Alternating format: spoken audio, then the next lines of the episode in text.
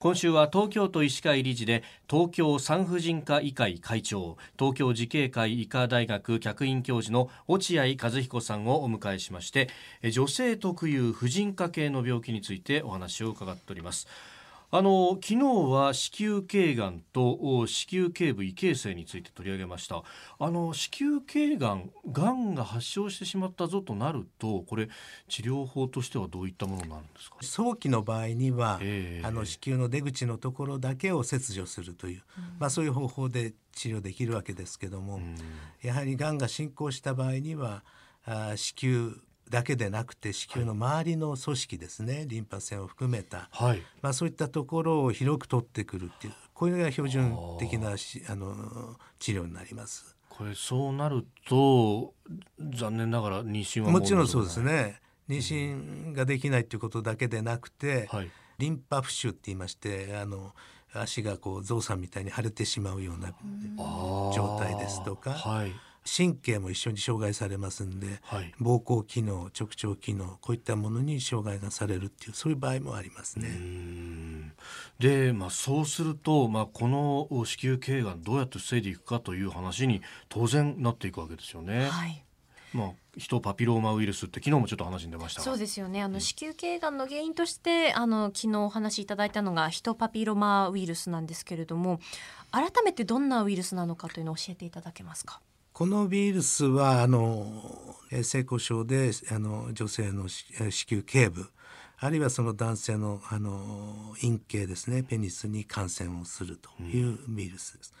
大体100ぐらいのタイプのウイルスが確認されてるんですね。そんなに種類なんですか、はいはい、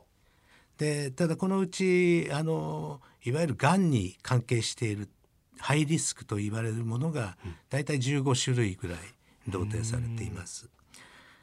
で、まあ、日本ではこの子宮頸がんの大体670%に2つぐらいのそのタイプっていうのがこう特徴的に見られるということが分かっているんですね。ですからあのこの2つのウイルスをターゲットとしたワクチンというのも開発されているということになります。そうなんですね。はい、あの女性が多くまあ感染しているっていう現状があるということですけれども、男性はいかがなんですか？え、あのもちろんこれは男性にも感染をするわけですね。はい、方によってはご存知のようにその線形コンジローマっていういわゆるその性感染症の一つですけども、はい、こういったものの原因ウイルスにもなっています。から陰茎がん、はい、うん、それからあの肛門がんですとか、あるいはその咽頭がん喉のがんですね、はい、こういったものの関連ウイルスとしても明らかになってきてます。